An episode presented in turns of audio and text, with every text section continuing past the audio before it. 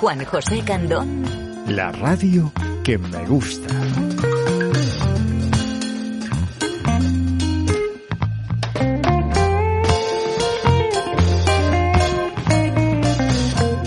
¿Una guerra contra la droga se puede ganar?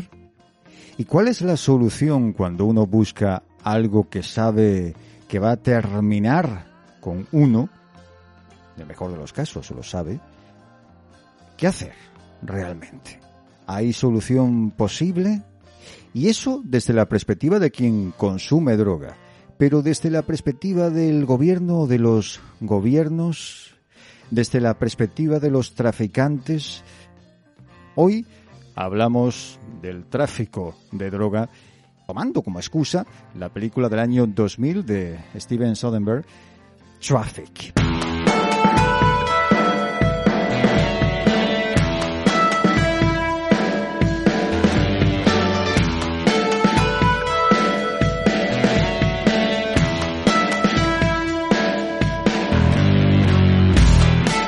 Con nosotros a José Manuel Álvarez, está en Madrid como de costumbre.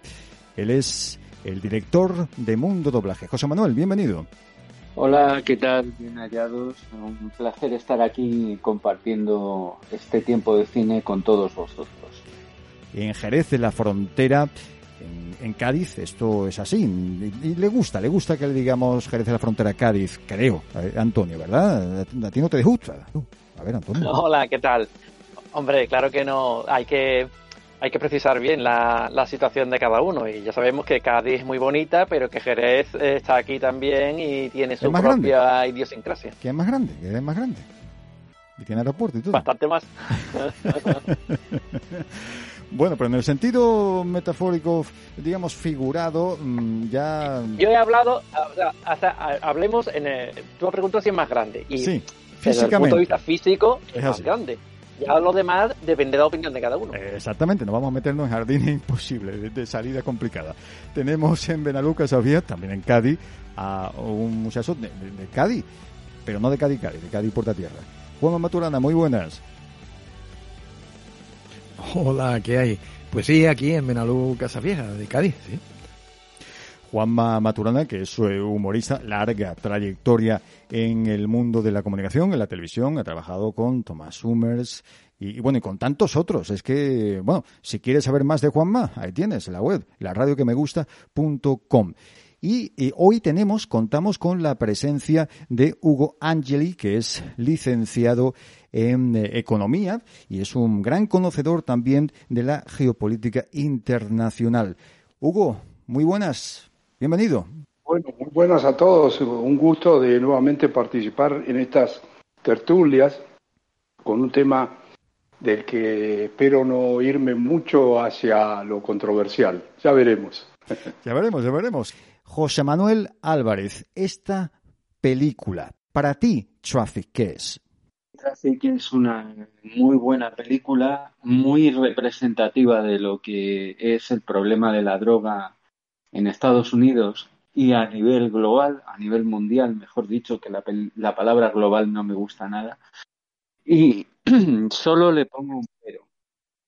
Y es el siguiente. La parte que cuenta lo que le ocurre a la hija del protagonista, interpretado por eh, Michael Douglas, creo que no se ajusta a la realidad. Eh, pienso que, eh, a ver, Pienso que la chica, mm, lo suyo sería que hubiera muerto por una sobredosis de droga y realmente no creo que tenga final, salvo, salvo el, el tema de, del SIDA y de, bueno, sí, entiendo que es una forma de, de redimirse, ¿no? Contar a otros su experiencia, su viaje al infierno para que aprendan y no vuelvan y no vuelvan a no caigan en lo que ella cayó.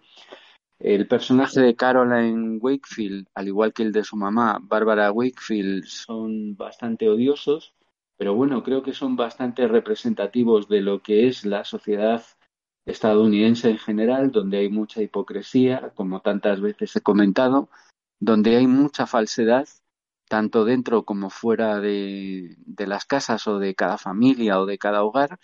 Y bueno, pues esto digamos que es casi casi inversamente proporcional a la posición social, ¿no? Da la sensación de que cuanto más eh, dinero se tiene, más poder eh, social, económico y político se pueda llegar a acumular, eh, esto repercute negativamente en los problemas o los asuntos familiares, ¿no? Y bueno, ya digo, creo que la película está muy bien es muy representativa de lo que es el problema del de lo que ocurre en México y bueno, de, cómo se sienten los americanos con respecto a sus vecinos y la amenaza que, que hay allí. Y hablando de Estados Unidos de América, en Estados Unidos, está Hugo Angeli. Y desde allí, no sé si tu lectura se asemeja, se acerca a la, de José Manuel eh, Álvarez eh, o no. ¿Cómo tú lo ves desde adentro, desde los Estados Unidos?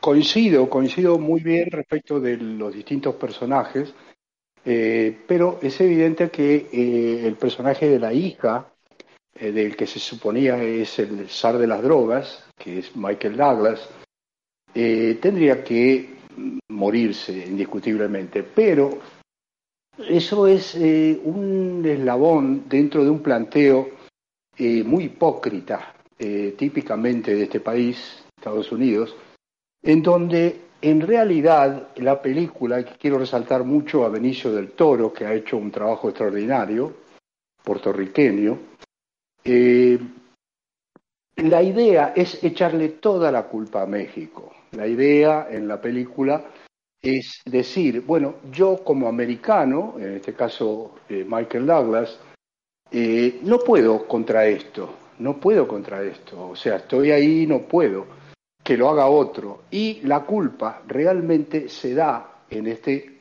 zar de las drogas mexicano, que en última instancia estaba corrompido y que luego Benicio del Toro en su, en su rol eh, termina haciendo lo mismo que él. Eh, la película eh, no está mal, está bien hecha, plantea los temas bastante cercanos, pero termina con esa situación bastante desagradable en la cual en realidad la culpa es de los que trafican y de los que producen, pero nunca es de los pobrecitos que consumen. Estados Unidos eh, tiene una historia muy larga y muy antigua de consumo de droga, que en un principio era entre las clases más altas y que luego se fue eh, yendo hacia todas las clases sociales, ampliando el, mercado. Eh, realmente lo que pienso es que sí existe acá una gran hipocresía y por supuesto coincido que es inversamente proporcional. O sea, en la medida en que las personas tienen más dinero y más poder, están mucho más consumidas por este tema de la droga. La droga en realidad es una gran tontería, es, eh, es una evasión, especialmente de una sociedad que está muerta en sí misma. Es una sociedad zombie. Eh, lamento decir esto, yo soy ciudadano norteamericano, a pesar de haber nacido, gracias a Dios, en un país eh, de herencia española, eh, y de la cual me enorgullezco. Eh, pero lamentablemente eso es lo que hay. La película va dando muchos detalles, pero carga demasiado, y vuelvo a insistir, la culpa en México. México es solamente una frontera, México está desangrado justamente por el tema del consumo de la droga acá, que la DEA, que bueno, se supone que es la agencia por el cumplimiento y, de, las leyes de antidroga, y, ah, yo sospecho que, de ahí viene lo controversial, de que esta, esta DEA eh, lo que hace es encargarse de que no se rompan justamente eh, todas eh, las cadenas de suministros. ellos se encargan de que eso no se rompa porque están ahí justamente para un negocio multibillonario eh, en el cual nadie quiere, eh, digamos, que se pare. Esa es mi opinión sobre lo que la película da eh, y, insisto, es Insisto además en que esta película que comienza justamente, o sea, se estrena en el año 2000, da un comienzo de un siglo XXI bastante triste para todos, un siglo XXI plagado de, plagado de, fracasos, de políticos corruptos, de grandes cadenas eh, de droga, porque no solamente entra la droga a Europa por Gibraltar, también entra por Galicia, entra también por Francia, por el sur de Francia, eh, como acá la droga también entra por todos lados, en realidad. Eh, esa es mi, es mi opinión sobre este tema. Antonio Martínez. La forma de contar esta historia por parte de su director, ¿qué te parece? Pues la verdad es que con relación a esta película tengo una doble posición.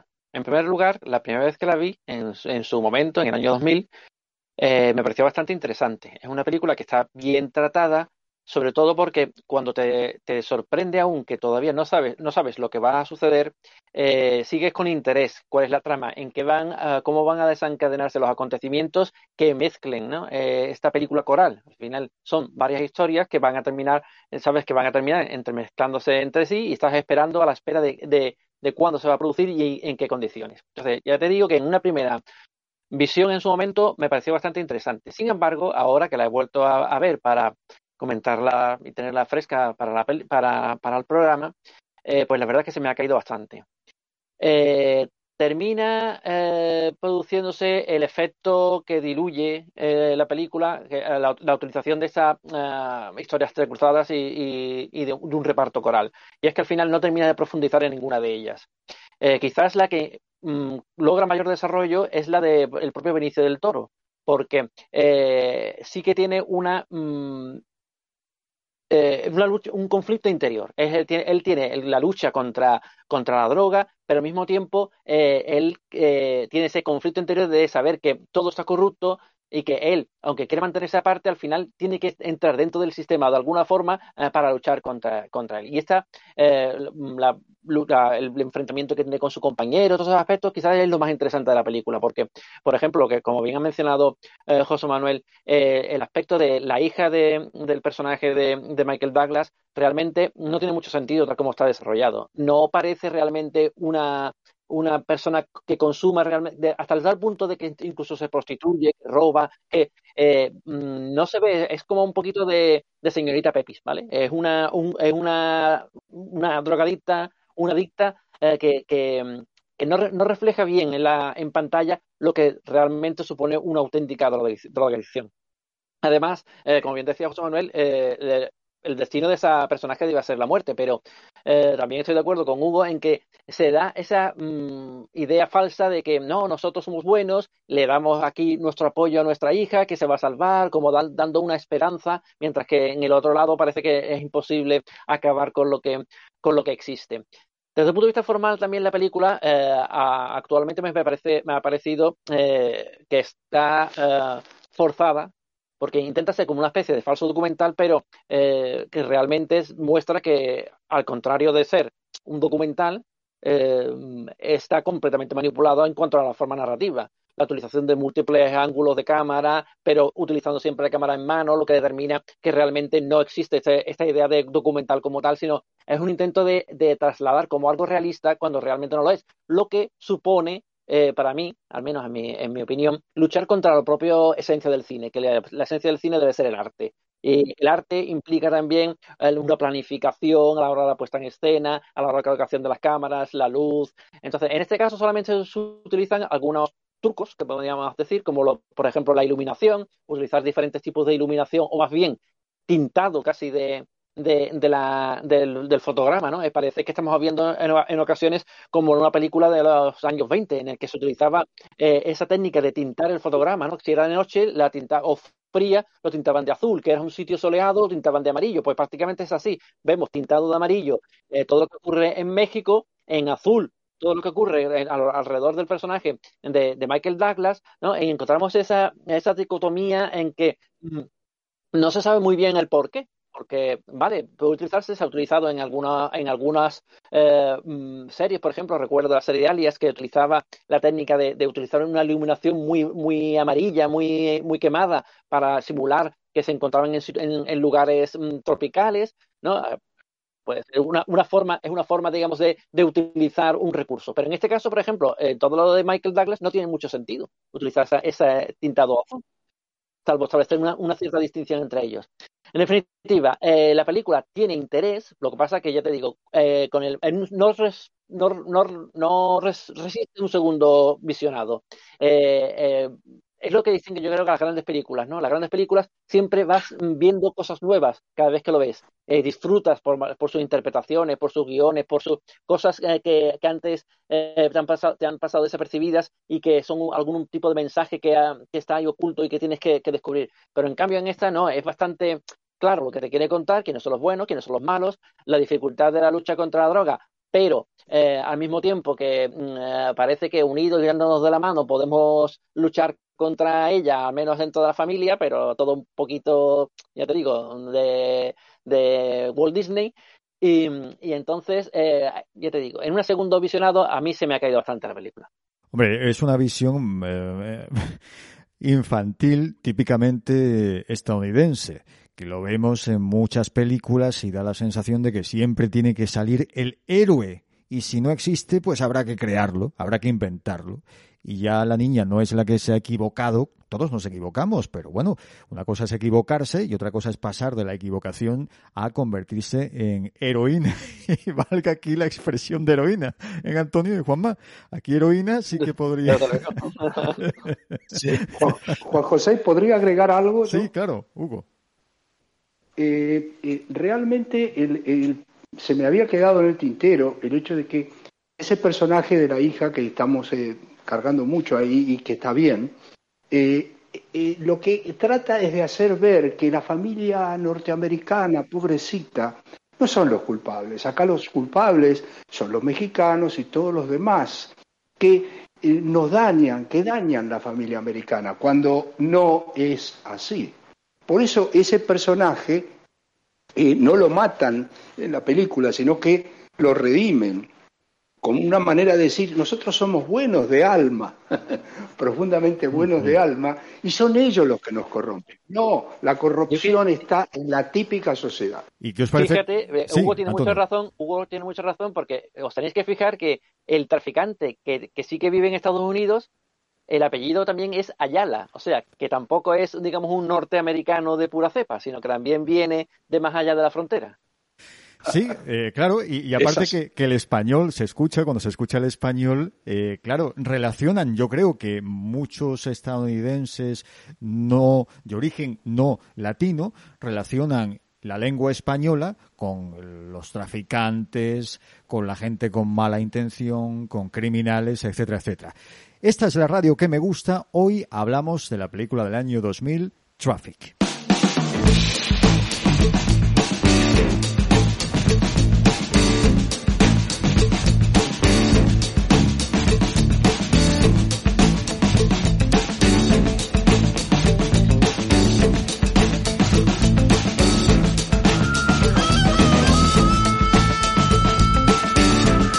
En la radio que me gusta, hoy hablamos de Traffic, la película del año 2000 dirigida por Steven Soderbergh. Y lo hacemos con José Manuel Álvarez, que está en Madrid, director de Mundo Doblaje, con Antonio Martínez, que está en Jerez de la Frontera, Hugo Angeli, está en Estados Unidos de América, y en Benalú, Casa Vieja, Juanma Maturana. Decía yo que el idioma español cuando suena, y suena mucho en esta película, yo me imagino que para los oídos de los estadounidenses que no hablen español, yo creo que ellos están acostumbrados a escuchar el español en este contexto. Son los malos chicos los que hablan español. Y no sé, Hugo, si eh, tú tienes también esa sensación, tú que has vivido desde hace muchísimos años en Estados Unidos, ¿cuál es la percepción que tú crees que tienen los estadounidenses no latinos, los que no conocen otra lengua que el inglés, del idioma español? Bueno, en realidad lo relacionan con los inmigrantes ilegales, con la gente de pobre cultura, eh, con la gente eh, que no viene a trabajar sino a robar. Eh, y todo eso es porque es una manera constante de poner la culpa en otro lado, en realidad. Y yo recuerdo un, un diálogo entre un colombiano y un norteamericano, en el que yo estaba presente hace años ya, en que el norteamericano, muy hinchando, sacando pecho, decía, es que no puede ser que ustedes se dediquen a esto. Y el colombiano muy bien le contestó, es que nosotros no nos dedicaríamos a esto si ustedes no lo consumieran. Mm. ¿Mm? Esa es mi, mi, opinión sobre este asunto. Es evidente que el idioma español eh, está muy teñido eh, de eh, lo que trae México. muchas veces he visto con gran gracia que cuando quieren hacer eh, alguna escena de España, de golpe ponen una ambientación que es mexicana. ¡Wow! Sí, sí, sí. Sí, sí, sí. El típico sombrero mexicano que... Exactamente, y el burrito, y el burrito ahí. que no tiene nada que ver, ¿no? Que es muy... Es, la, curioso. la, verdad es que eso es, es, frecuente, sobre todo eh, ocurre mucho en, en series Recuerdo, por ejemplo, una serie que a mí me gusta bastante, que es Como conocí vuestra madre, en el que en un capítulo se supone que había estado viajando por España y sin embargo lo que salen son unos mariachis. es una cosa totalmente absurda. Y yo creo que en parte eh, proviene del propio desconocimiento. Hay que tener en cuenta que cuál es el sistema educativo norteamericano en el que la, configuración de, sobre todo desde el punto de vista histórico, se basa prácticamente en desde que se fundó Estados Unidos, ¿no? Y el resto salvo que sean eh, estudios profundos de ya colegios de más de élite, no entran a, estudiar. Entonces no tienen ni idea de dónde está la mitad de los países del mundo. Bueno, yo quisiera agregar lo siguiente. En mis experiencias, que yo viví en España varios años y por supuesto viví en Argentina, donde nací, eh, cuando llego a los Estados Unidos me encuentro con un fenómeno totalmente inesperado.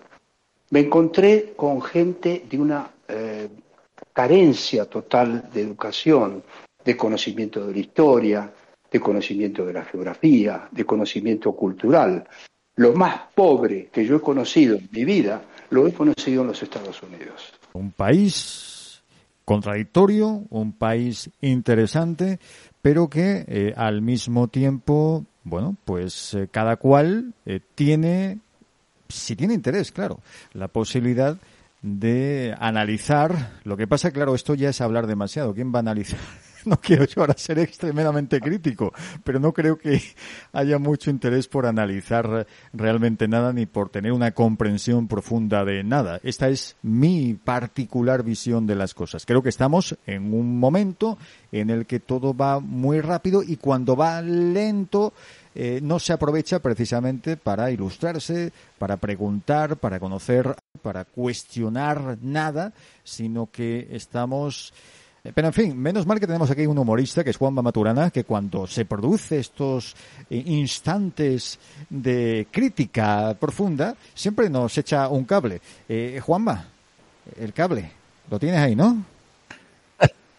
bueno, no, no, sí, aquí está el cable que me va a dar, me va a dar, me va a dejar Cuidado, te Como lo toque dos veces me deja el No te electrocute ahora. Sí, no, estaba pensando en lo que eh, estaba pensando en lo que decía eh, Hugo Angeli del tema de, de, haber estado aquí en España y bueno, y si ha estado por la parte de aquí de, no sé exactamente en qué parte de España estuviste viviendo, pero en la parte de Andalucía, el tema de aquí, como todos sabemos, del tema de la droga y de, mm, de la parte de, Gibraltar, como has dicho antes, y sin ir más lejos, pues Marruecos, ¿no? Que ha sido siempre nuestro nuestro mm, continente hermano, ¿no? Porque lo tenemos ahí al lado, esto cruzabas y estabas ahí en un momento.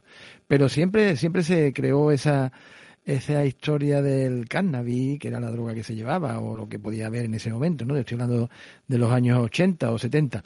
Y bueno, sí, el, el tema de, la droga aquí siempre en Cádiz y provincia y parte de, de toda, toda la parte del sur, pues siempre estuvo muy, muy, muy fácil, ¿no? Y era, era muy complicado, era muy complicado en aquella época el saber definirte por el tipo el tipo de drogas que había. Hoy no, hoy están más informados, que no sé si será mejor o peor, pero bueno, en aquel entonces pues estaba un poco oído, ¿no? Eh, a lo que voy, que sí, que por darte algo, me hace gracia que sean los mexicanos, los eh, eh Venancio, bueno, Benicio, a mí es que me sale Venancio siempre, no sé por qué me sale ese nombre. Benicio del Toro y el Jacob Vargas, ¿no? Manolito y Javi, que son los dos, al final son los nombres españoles que tienen, ¿no? Que son los que le ah. pegan, pues le dan el toque, el, toque ahí un poco de, de yo lo veo lo, eh, los veo los más mm, creíbles no dentro de todo lo que pasa no eh, eh, no sé, Manolito y Javi para mí siempre tuvo su, su estado de, de gracia siendo, a ver si me explico, eh, siendo los, mexicanos, México, pues sí, son los, como dice Hugo, son los, los típicos que no, que van al tema de, de no trabajar, buscando lo que siempre será catalogado, ¿no? Bueno, de trabajar eh, en, el sentido de que, bueno, él, cobraba, el, policía, el personaje que interpreta Manito del Toro, 300 y pico, y, claro, estaba en, medio de una gran faena, o sea, no podía progresar y tenía una oportunidad. Pero ahí eh, entramos ya en algo que también se habla mucho, por ejemplo, en toda la zona de Barbate, en, eh, en la línea de la Concepción, por cierto, Maturana, que sonamos también allí en la línea, en Radio Copla, y ahí estamos también sonando en este programa La Radio que me gusta. ¿Hasta qué punto esa miseria en la que viven tantas personas es el caldo de cultivo ideal para que se produzca esto? Nos llama la atención a mí, me ha llamado la atención, ya he hablado de las luces, esa luz fría cuando salía eh, Michael Douglas, y también la sensación o la intención por parte del director de hacer algo naturalista, algo que pareciera que eh, bueno, simplemente ocurre y demás. Ya ha comentado su opinión en relación a esto eh, Antonio y quería conocer la visión de José Manuel en torno a esto precisamente. a mí la película, como ya he dicho, me gusta, tiene empaque me parece una gran película. El tema está en que carece de realismo en algunas partes. Sin embargo, eh, yo creo que está bien diferenciada cada historia. Es una película realizada en lo que se llama realismo sucio y bueno, pues hay que diferenciar las situaciones, hay que diferenciar los personajes y por ejemplo a mí lo que sucede en México me parece que está, que está muy bien contado, está muy bien referido y pienso que es bastante realista. O sea, a ver, el problema, mm, aquí se han dicho cosas, pero faltan otras cosas por decir, ¿no? Y yo voy a, me voy a encargar de decirlas. De decirlas. Por un lado, yo creo que queda muy claro el mensaje de que eh, los hombres honrados en México, los hombres honrados que luchan todos los días contra la delincuencia organizada y contra la droga, están solos. Y mm, es difícil, es difícil que un país eh, cuya organización estatal, eh, cuya eh, organización sociopolítica o cuyo cuerpo político está corrupto, es muy complicado que pueda mm, tener o combatir a la delincuencia organizada con todas sus armas. Entonces, claro, los norteamericanos sienten desconfianza hacia sus vecinos del sur. Eh, y con razón, y con razón porque hay países em, como México donde es muy cuestionable em, la actitud y ya no solo la actitud, sino las maneras autoritarias, carentes de transparencia democrática, em, en fin, y quién quién y cómo y de dónde sale el dinero para financiar a estos aspirantes a caudillos, eh, ¿no?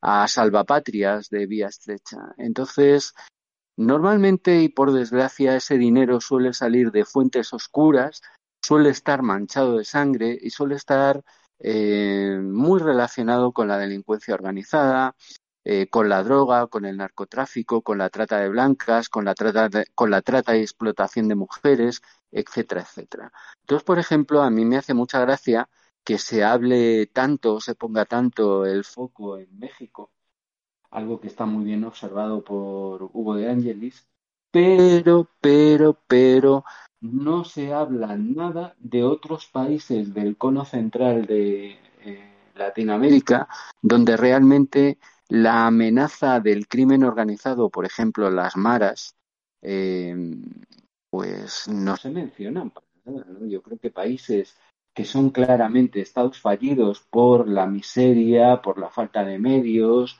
por la corrupción institucional e institucionalizada durante mucho, muchísimo tiempo, pues ha hecho que las estructuras estatales eh, que se relacionan con la defensa, con la inteligencia militar, hablamos, inteligencia policial, eh, que se relacionan con las fuerzas de seguridad, el imperio de la ley y el orden, pues em, se tambalean, tienen los pies de barro y están en cierto modo, em, son en cierto modo incapaces de controlar todo esto. Entonces yo creo que eh, hay una base para una cierta desconfianza, al menos de la parte de Estados Unidos que, eh, que es fronteriza con el sur respecto a todo lo que allí se está cociendo los túneles de la droga, los submarinos por donde en los cuales se transporta droga, los cárteles, etcétera, etcétera. Siempre el gran objetivo es el mercado norteamericano y es lógico, la sociedad norteamericana es una sociedad corrupta, es una sociedad muy contradictoria, es una sociedad profundamente inculta, es una sociedad profundamente nacionalista y chauvinista eh, en el peor sentido de la palabra chauvinista, y es una sociedad eh, corrupta, es una sociedad corrupta hasta la médula, desde arriba hasta abajo. Entonces, claro, pues eh, en una sociedad, como ya he dicho muchas veces, que suele ocurrir en los países de raíz anglosajona, en la cual tú puedes ser el mayor asesino en serie que ha parido una madre, ser un hijo de, de la Gran Bretaña por no decir algo peor. Em, pero tú vas a misa, tú saludas al panadero, eres amable con los vecinos, riegas el jardín, etc., etc. Nadie, nadie, nadie, nadie se va a mosquear, mm, va a haber nada sospechoso, ni se va a preocupar de si tú en tu casa tienes un sótano con 300 cadáveres. Esa es la gran contradicción de la sociedad norteamericana. Y luego, claro, en Estados Unidos todo, casi todo, queda en manos de lo privado y la seguridad y el imperio de la ley no puede estar en manos privadas. Tiene que, por fuerza, ser una competencia estatal. Tiene que ser eh, competencia exclusiva de la organización política que conocemos en Europa como Estado. Entonces, claro, mm, todo esto conlleva que eh, ellos no son capaces de reconocer que la raíz de su propia destrucción está dentro de ellos, dentro de sus familias, dentro de su manera de vivir, eh, por distintas razones, por la hipocresía, la represión, em, la mentira, eh, el racismo, la ignorancia, etcétera, etcétera, ¿no? La incultura, la enorme incultura de la sociedad norteamericana. Entonces, claro, mm, es muy, muy complicado que una sociedad así pueda tener armas morales o pueda estar armada eh, éticamente contra los enemigos que la acechan. Y, desde luego, mm, uno de los mayores enemigos es la droga. Eso por un lado. Por otro lado, mm, ¿cómo pueden los norteamericanos Mm, culpar a México, a Honduras, a la República Dominicana o a Colombia de no hacer todo lo que deberían contra las grandes organizaciones criminales de la droga. Por ejemplo, el cártel, el cártel de los soles de Venezuela.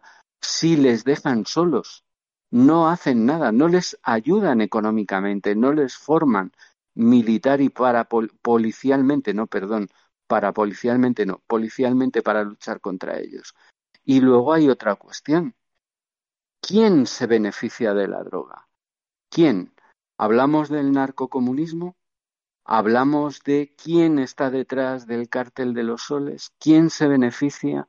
¿Dónde están esas grandes fortunas? ¿A dónde va a parar ese dinero? Ahí está eh, para mí el kit de la cuestión, el verdadero kit de la cuestión del problema de la droga, no solo en Estados Unidos y en Latinoamérica, sino a nivel mundial. Recordemos que una de las fuentes de eh, financiación del tráfico de armas y de em, tanto los talibanes como el Daesh es el cultivo y el tráfico de drogas. ¿Por qué se permite eso? ¿Quién se beneficia de ese mirar para otro lado? ¿Por qué no hay una inteligencia a nivel mundial, una inteligencia policial que combata eso? Me gustaría que alguien lo explicara. Esta es la radio que me gusta. Seguimos.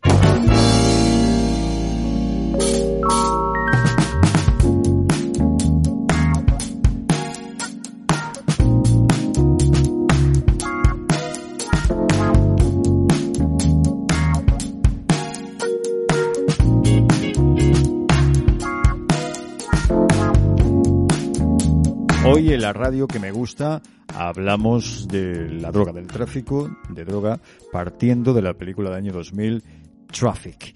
¿Y quién se beneficia? Esa era la pregunta que lanzaba al aire José Manuel hace un instante. Leía yo esta mañana en el diario público de aquí de Portugal, era un profesor universitario que hablaba de los grandes avances de la inteligencia artificial. Hace unos años, eh, bastantes ya, eh, que la inteligencia eh, artificial superó en cuanto a capacidades, al ser humano, por ejemplo, para jugar al ajedrez. Y él hablaba en este artículo, decía que no solo eso, también en el lenguaje natural se está avanzando muchísimo y daba la sensación, yo tenía la sensación al leer ese artículo que si las máquinas empiezan a pensar de manera más racional que los seres humanos, y esto lo relaciono también con las drogas, veíamos en la película como esta eh, chavala, la, la hija, que era una gran estudiante, entraba en el mundo de la droga y perdía el norte. Es un eh, ejemplo de los muchos que puede haber y que hoy se dan, hoy día. Y entre esta realidad tremenda la bajada impresionante del nivel cultural que todos estamos sufriendo y que saben muy bien los programadores de televisión y también de, radio, programadores entiendo, la gente que programa los espacios y los contenidos. Cada vez es más difícil. Me comentaba el otro día Antonio, no sé si lo decía aquí o fuera de antena, que estaban pensando en qué hacer para que el fútbol fuera más atractivo para las nuevas generaciones porque eh, no soportaban ya 90 minutos es demasiado. ¿Qué es lo que está pasando realmente? Puede ser y esto se lo pregunto a Hugo Angeli, la droga, un instrumento más para garantizar que el espíritu crítico y la capacidad del individuo, ojo, no la masa, del individuo, de cada uno de nosotros, para pensar y para tomar decisiones y para encaminarse como quiera en esta vida. Puede ser un instrumento que es lo que tú piensas en torno eh, a esto, Hugo. Bueno, eh, Realmente primero querría decir que coincido completamente con la última, el último comentario, eh, en donde quisiera dar un alguna eh, atisbo de respuesta, que sería que el gran corruptor es los Estados Unidos, es la CIA, es todo ese dinero con el cual se corrompe a nuestros gobiernos, a nuestros gobiernos de Centro y Sudamérica y México. Eh, esa es la realidad. ¿A quién beneficia? Beneficia a un grupo nada más de personas que están relacionados con los políticos y muy especialmente con el Partido Demócrata o el Partido Republicano. Ambos están sucios. Ahora, respecto de la droga, la droga es, un elemento esencial que no, no les conviene a ellos parar. En un sistema donde lo que se quiere es quebrar eh, la iniciativa de la sociedad, hay que drogarlos, hay que darles primero marihuana para que se relajen, porque claro, la gente se va dando cuenta que su vida no tiene sentido, eso le da una angustia existencial y por supuesto la marihuana empieza a calmarlos y no molestan. Por lo tanto, el tema de la droga nunca se va a parar, sino que se va a incrementar. Tenemos que recordar la tan mencionada obra de George Orwell, 1984, donde la gente era totalmente eh, ovejuna y donde el mismo gobierno le daba, creo, si no me equivoco, Soma, si no me equivoco, este, la droga para que no molesten y que cuando alguno decía que 2 más 2 es 4, no, 2 más 2 es lo que decimos nosotros, el gran hermano, 5. Eso nos lleva a el transhumanismo, nos lleva a utilizar la inteligencia artificial de una manera extremadamente peligrosa, porque con la inteligencia artificial hoy usted no puede hacer una búsqueda en Google, para nada, porque Google le va a presentar lo que quiera presentar, lo que, porque ellos están eh, manejando, y eso es lo que más me alarma a mí, la gran, la cultura completa del planeta. Lo traducen a todos los idiomas que hay, pero al mismo tiempo le presentan la historia que ellos quieren presentar, o Wikipedia, que es otra mentira. O sea, estamos, estamos en los albores de una nueva sociedad donde lo que se busca es el control de todos y que no molesten. Es una guerra en donde no se tira un disparo. Es una guerra en la cual vamos a quebrarlos a todos y vamos a controlarlos. No quiero pensar el día que se implementen temas como, no sé, el dinero digital, donde ya la gente no va a poder eh, disponer de lo que ha ganado. No quiero pensar el momento en que toda esta sociedad sea eh, manejada con el crédito social, como se hace en China. Pero vamos hacia ahí. Lamentablemente esa es mi visión. Antonio. Pues la verdad es que hay una pequeña contradicción en cuanto a las políticas que se utilizan con relación a la droga. Y es que, por un lado, es cierto que se, con frecuencia se utilizan eh, muchas campañas y parece que realmente se establece una lucha contra la droga pero al mismo tiempo eh, encontrado siempre movilizaciones a favor de que se legalice, por ejemplo, el consumo de marihuana, no solamente porque sea terapéutica, sino cualquier tipo de, consumo, eh, considerando que existen drogas que, hombre, que no son tan malas, que la libertad del individuo, pero al mismo tiempo los que alegan la libertad del individuo eh, luchan contra esta libertad del individuo porque tiene que ser la, decisión de la masa y no con lo que el individuo venga a decidir por sí. ¿no? Al final es un poco, ya te digo, algo contradictorio. Lo que sí que es cierto es que al final el individuo sí que tiene un poder y cuando a ti te ofrecen droga, tú tienes la posibilidad de decir que no. A diferencia, por ejemplo, de que ocurre con otros aspectos, por ejemplo, hoy el consumo de, del, del móvil, que está hoy totalmente em, no solamente difundido, sino a, que además se favorece que cada vez haya más consumo de móvil, más enganche de los, de los menores, sobre todo, al uso del móvil. En cambio, con respecto a la droga, no se establece esto de una forma directa al menos, pero sí de una forma indirecta. Me da, a mí me molesta especialmente cuando en algunas entrevistas vemos al famoso de turno, sobre todo cantantes o algunos actores, y le hacen así, eh, cuando son las entrevistas tipo Buena Fuente, tipo de esta Broncano, tipos que son humorísticas, ¿no? Y entonces le sueltan la gracieta de sí, sí, no sé qué, te fumaste un porrito y es todo muy gracioso, ¿no? Porque están consumiendo droga y es muy gracioso. Eh, pues eso eh, yo creo que es un, algo especialmente perjudicial sobre todo para con respecto a los al público al que va dirigido, que son suelen ser un público juvenil. Eh, entonces se banaliza el consumo de la droga y eso provoca que, puedan entrar en la misma.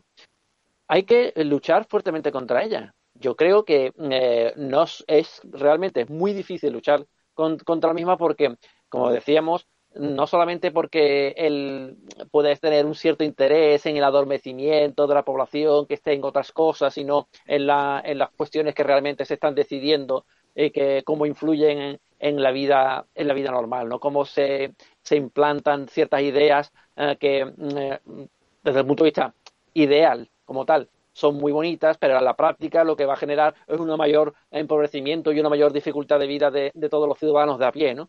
Eh, esto mm, se distrae un poco con las guerras, mm, no me refiero a la guerra de Ucrania, que eso es otra cosa, sino las guerras a, a, otros aspectos de, de, la vida social. Y con respecto a la droga, ya te digo que se introduce eh, civilinamente en muchas ocasiones esa idea de que tampoco es tan mala, solamente si te pasas eh, un poquito, una rayita, te puedes tampoco, pues muy mal. Yo creo que, que yo que he visto de cerca, en, en, conocidos de, de, de, por donde yo, yo vivo, los efectos que, que supuso el consumo de droga, ¿no? Empezar con el porrito cuando es, un, niño y cómo terminar en, engendrar eh, y desarrollar una esquizofrenia, ¿no? Y causarle la muerte por, por, suicidio. Yo eso, lo, he visto de cerca. O sea, no es, em, no es, no es eh, algo así que, se pueda ver banalizar. Yo creo que la banalización es el, principal problema que tiene con respecto a la lucha contra la droga. Y por otro lado, eh, las, eh, genera demasiado dinero. O sea, mueve mucho dinero.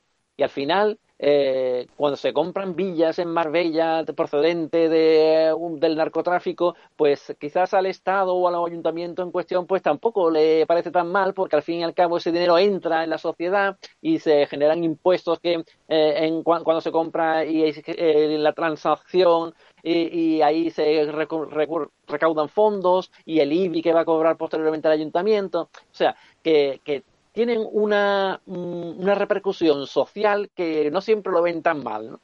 Y, por eso yo creo que esa, esa lucha contra la droga cada vez es más difícil, porque se beneficia el Estado indirectamente, se benefician lógicamente de forma directa a los traficantes a través del, del, dinero que, consiguen y se benefician los consumidores, porque al final el, el consumidor quiere seguir consumiendo y, y encima si, si ve que detienen a su camello, pues se molesta. Eh, así que yo creo que no quiero ser pesimista, pero es algo que no solamente además desde ahora, sino que viene de mucho tiempo, es muy difícil luchar contra ella. Esta es la radio que me gusta. Hablamos de Traffic, la película del año 2000 de Steven Soderbergh.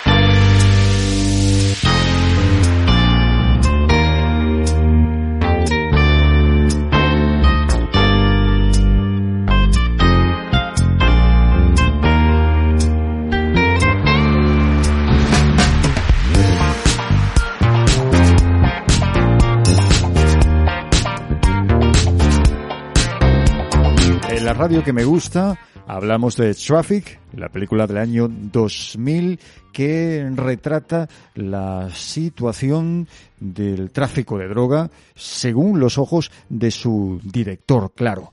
Y aquí estamos hablando con José Manuel Álvarez, director de Mundo Doblaje, Antonio Martínez, abogado, está también con nosotros Hugo Angeli, que es eh, economista, y nuestro humorista Juanma Maturana, que está en Benalú, Casavija, un lugar tan tranquilo, tan tranquilo, que yo creo que hay un poquito demasiado, ¿no? La tranquilidad allí, ¿no? ¿Tú cómo lo ves? Tranquilo, ¿no? Sí, sí, no, muy tranquilito, pero con mucha mucha diversión al mismo tiempo, muchos eh, sitios donde ir y demás, pero muy tranquilito aquí. Seguimos hablando de esta película y algún detallito que a ti, hombre, no te voy a decir que te haya hecho gracia, porque aquí gracia, la verdad es que es una película que no tiene mucha gracia en el sentido de, de bueno, que no te despierta la risa, ni la sonrisa siquiera. Eh, lo que tú más te, te llevaría, te llevaría contigo y lo que más le gustaría tal vez a don Nicasio, a tu abuelo don Nicasio?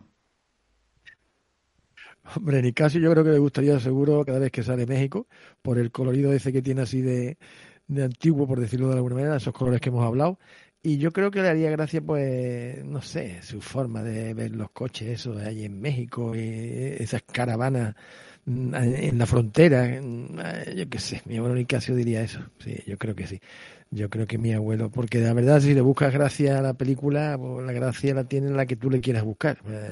Eh, como no te da gracia el Manolito cuando habla de vez en cuando, o, el otro, el amigo, el bajito, que a mí me recuerda, no sé por qué, ¿eh? no sé por qué, pero me recuerda a eh, Luis Guzmán, ¿no? El, el, actor. Me mm. recuerda muchas veces a, a, este, a Frido, ¿no? El de... ¿Cómo se llama? No voy a acordar ahora mismo que hace el personaje de Ray Castro, ¿no? Estamos hablando de este mismo. Ese me hace mi gracia cuando sale, porque tiene una carita ahí de, que parece que va a decir algo de gracia, pero al final no, al final está metido en su papel. Es de Puerto Rico, es de Puerto Rico también, como... Mira, puertorriqueño, puertorriqueño, sí, sí, país. Sí, Dime. Antonio. Maturana, yo quería que sí que te iban a hacer gracia dos cositas de que salen en la película, y es que cuando se llevan a Benicio del Toro y al compañero para ejecutarlo allí en el desierto, que les hacen a hacer el agujero, y después a última hora lo matan y lo dejan allí. Entonces, ¿para qué le hace hacer el agujero si a última hora no lo entierran? O sea, no sé, pues sí, una cosa un poquito Sí, sí, te quedas, sí, sí, te quedas pensando, bueno, y, también, Fíjate también que cuando estos adolescentes están, que esas discusiones que tienen y que se meten droga todo lo que haya y, que al amigo medio muerto lo tiran allí, en medio, y sin embargo cuando hablan de acostarse no hablan de practicar sexo, follar o lo que sea, sino que dicen vamos a hacer el amor. Así, qué bonitos son. Eh, estos, adolescentes a, la hora de hablar son muy finos, ¿no? Hacen de todo, pero a la hora de hablar, hombre, vamos a hacer el amor solamente.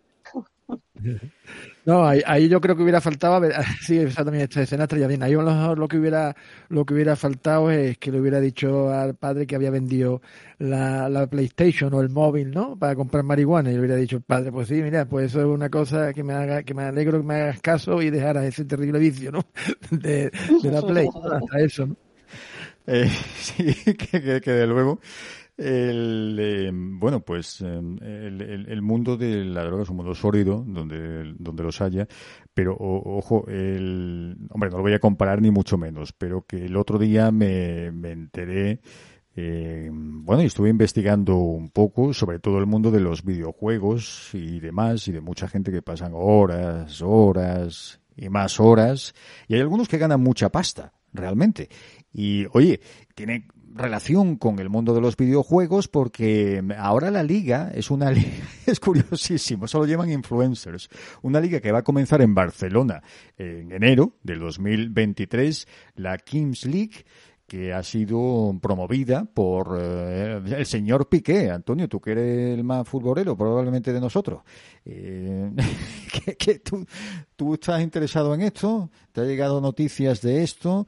Porque empieza ya mismo. Mm, yo la verdad es que eh, con esto de los... Ahora se está muy de moda los eSports y, y todas estas cosas, que hay competiciones, hay muchas competiciones en cuanto a, los videojuegos y, jugar entre sí, que como todo, eh, piqué otra cosa no, pero visión comercial y empresarial no podemos negársela y la verdad es que el tío en ese sentido mm, lo, lo hace bien.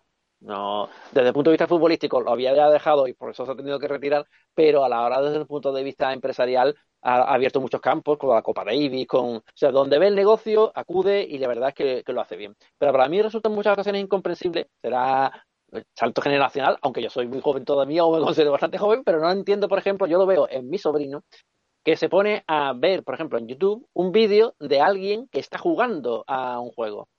Y, el, tipo que está jugando comentándolo. Y, digo yo, y yo le pregunto, ¿pero no es mejor tú jugar al juego?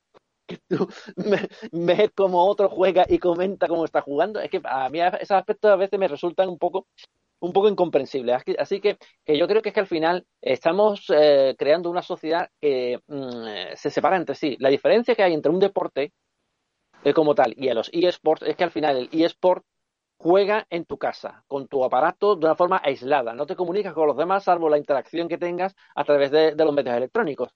Y en cambio, el deporte como tal el deporte como tal siempre ha favorecido eh, mayor eh, interacción, social auténtica, de contacto. O sea, si salir con tus amigos a jugar al fútbol o a jugar al tenis o al pádel, o que, que, sí que existía ese, ese contacto y además la, el aspecto físico también, ¿no? De, de la mejora que supone siempre el, para la salud el, el, practicar un ejercicio de verdad, no estar sentado solamente, que además están generando, perdón, se están generando cada vez mayores problemas en, en, los dedos y en las manos como consecuencia de los movimientos de jugar a los videojuegos y con el móvil, ¿no?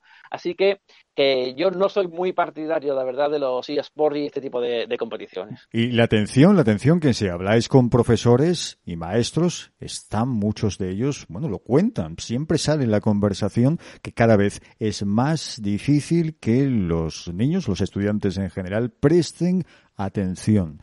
Y... Eh, es lo que es lo que comentabas de que habíamos hablado otro, o en otra ocasión de lo de los partidos 90 minutos que estaban ideando intentando establecer algún algún aspecto porque eh, los jóvenes de hoy son incapaces de mantener la concentración durante 90 minutos consecutivos bueno aunque tenga un descanso en el caso del, del fútbol y porque como ahora están acostumbrados a la velocidad del videojuego, a la velocidad de, la, navegación por Internet, que todo tiene que ser súper inmediato.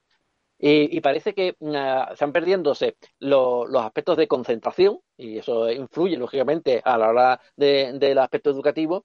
Y, ya que hablamos nosotros de cine, de en cuanto al cine, ¿por qué el cine cada vez es menos narrativo? porque eh, son, en primer lugar, se aburren, si no las cosas no pasan a una celeridad y con un montaje súper rápido, y en segundo lugar, se pierden, no lo entienden. O sea, cuando eh, le estableces algún tipo de mecanismo que necesite una cierta mm, eh, trabajo intelectual, eh, pues eh, no lo entienden. Y así, mm, este es el destino que tenemos de ahora, de, de que el cine cada vez es menos cine. Ah, pues este programa no lo va a entender, no lo van a entender Antonio Maturana. Hugo, ¿qué, Bueno, a hacer? ¿eh? ¿Podría agregar algo? Sí, adelante. Eh, bueno, es que es muy interesante esto de la concentración. O sea, antes la concentración uno buscaba que sea lo más eh, eh, prolongada posible y de esa manera, eh, dentro de la concentración, podíamos desarrollar aún más la memoria y establecer eh, más conocimiento en menos tiempo. Hoy, eh, eh, digamos, la ventana de memoria estaría entre 3 a 5 minutos según algún estudio. Pero eso es parte de lo mismo. Eso es parte de la inteligencia artificial, es parte de la droga, es parte de hacer de que las nuevas generaciones no tengan capacidad de concentración y no tengan memoria, pero también destruye el proceso de razonamiento intelectual, porque al no tener memoria y estar interrumpido constantemente por las notificaciones o por ese, ese eh, eh, lapso tan corto de tres a cinco minutos, quizás más o menos, eh, las personas no pueden razonar la vida que llevan y no la entienden. Al no entenderlas, existe el fenómeno del influencer. El influencer es una verdadera calamidad. ¿Por qué? Porque significa un, tipo que está influyendo en los demás, en los pobres que no tienen ninguna idea de nada, y mucho menos de historia, ni de geografía, ni de política, ni de qué está pasando en el mundo, y compran lo que ven en la televisión o en el influencer. De ahí que tienen, a los influencers le pagan mucho dinero para influir basura en la pobre gente. Ese es el gran fenómeno de destruir nuestra sociedad en su esencia para que las próximas generaciones sean mucho más fáciles de conducir, no sé a qué, no sé a qué. Pues lo veremos, veremos a dónde vamos. Gracias Hugo Angeli, gracias José Manuel Álvarez, gracias Antonio Martínez, gracias Juanma Maturana, gracias a todos. Gracias a ti, allá donde estés, esta es la radio que me gusta. Ya sabes que la radioquemegusta.com es nuestra página web. Hasta la próxima.